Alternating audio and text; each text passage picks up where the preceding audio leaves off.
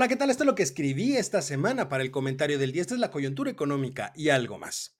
Decía el gran McCraff, las pensiones son una caja de Pandora que nadie quiere abrir, pero cuando se trata de ganar votos, hablar de ellas es una gran herramienta del oficialismo, aunque al final no se busque arreglar realmente el problema.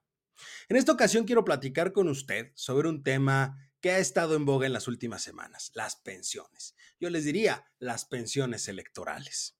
De manera muy reciente, el hijo predilecto de Macuspana dio a conocer que presentará varias reformas constitucionales en el marco del aniversario de la Carta Magna el próximo 5 de febrero.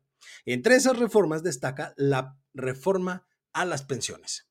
Cabe mencionar que también dijo que no asistiría a Querétaro como ha sido costumbre en esa fecha. En mi opinión, eso solamente es un berrinche más que está haciendo para evitar justamente que en ese acto donde se supondría estaría presente la ministra presidenta de la Suprema Corte, pues ella le robe el protagonismo tal y como sucedió hace un año. Sin importar cuál sea entonces la razón real, la propuesta de reforma a las pensiones del tabasqueño plantea muchas interrogantes en la sociedad mexicana. Es claro, por supuesto, que existe un trasfondo político electoral que no se puede pasar por desapercibido. Es esencial recalcar antes que nada una cuestión el partido oficial no cuenta con la mayoría necesaria para llevar a cabo los cambios constitucionales. Ya lo vimos con la reforma en materia energética. Entonces esto pues genera dudas sobre la viabilidad de esa propuesta.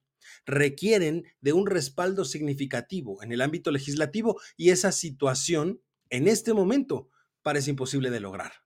Asimismo, resulta muy llamativo el timing en el cual se presenta la iniciativa. Esto es en medio de tiempos electorales. Esta conexión entonces entre la propuesta de reforma y el contexto electoral plantea incertidumbres reales acerca de la verdadera motivación que existe detrás de la misma.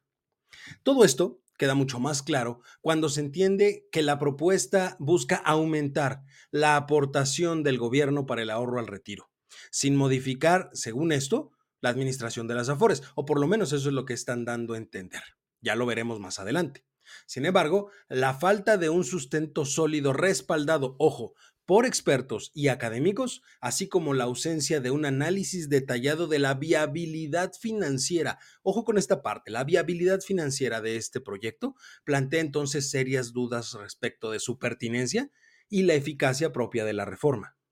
Hoy en día, la aportación que el Estado hace a su retiro, al de usted, al mío y todos los que cotizamos en el Seguro Social o en el ISTE, es más o menos del 0.225% del salario de cotización del trabajo, es decir, es algo muy bajo.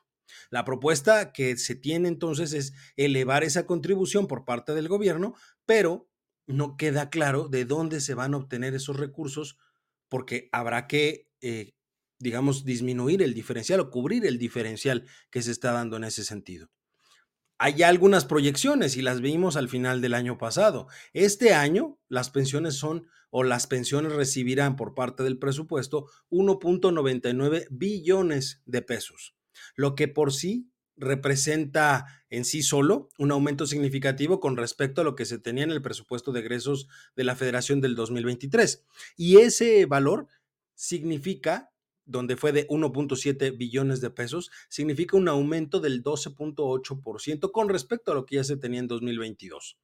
Por supuesto que esta asignación incluye no solamente a las pensiones contributivas, que son las que existen en el Seguro Social y en el ISTE, sino también a las no contributivas, lo que hace aún más interesante este tema, ya que de forma real el proyecto de reforma que se plantea, pues en realidad solamente está enfocada a beneficiar a quienes cotizan en el mercado laboral formal. El informal está creciendo cada vez más. Entonces, ¿cuál es el sentido de esto?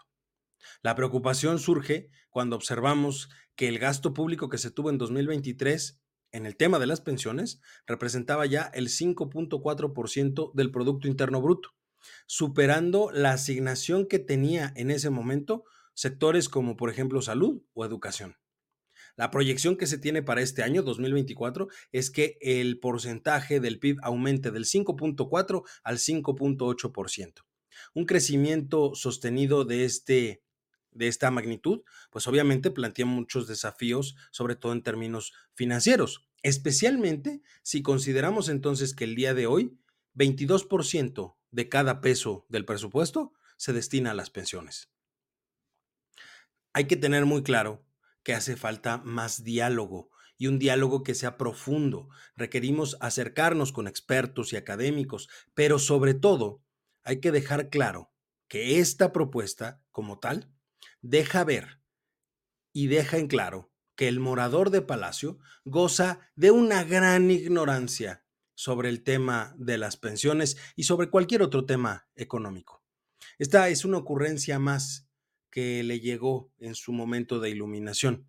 Incluso él, él sabe que no va a prosperar porque no tiene los votos necesarios, pero que le podría ser hasta cierto punto útil a su poco carismática candidata para no perder tantos votos. Si bien es cierto, es muy importante y necesario discutir el tema de las pensiones, porque nos van a causar un dolor de cabeza muy importante en algunos años. Sin embargo, esta propuesta solamente genera incertidumbre porque no evalúa de manera crítica los posibles beneficios y tampoco los impactos que se van a tener a futuro, lo que la hace totalmente ineficiente e insostenible a lo largo del tiempo y deja de lado la posibilidad que existe, la posibilidad real de mejorar las condiciones del retiro de los trabajadores. Pero esto, esto ya lo sabe el tabasqueño en realidad, lo cual nos hace generar una pregunta, ¿por qué insistir si ya sabe que no va a prosperar? Y eso es algo muy sencillo, porque él, él no quiere un beneficio para los trabajadores, él no quiere un beneficio para usted ni para mí, él quiere un beneficio electoral para él mismo. Y eso, eso queda claro desde el momento en el que nunca ha dejado de hacer campaña. Lo invito a leer y a escuchar los otros dos artículos que publicaré esta semana, uno en El Economista, uno con Oscar Mario Beteta y este del comentario del día, para que entendamos un poco más el tema de las pensiones. Mientras tanto, yo soy Eduardo López y este fue La coyuntura económica y algo más.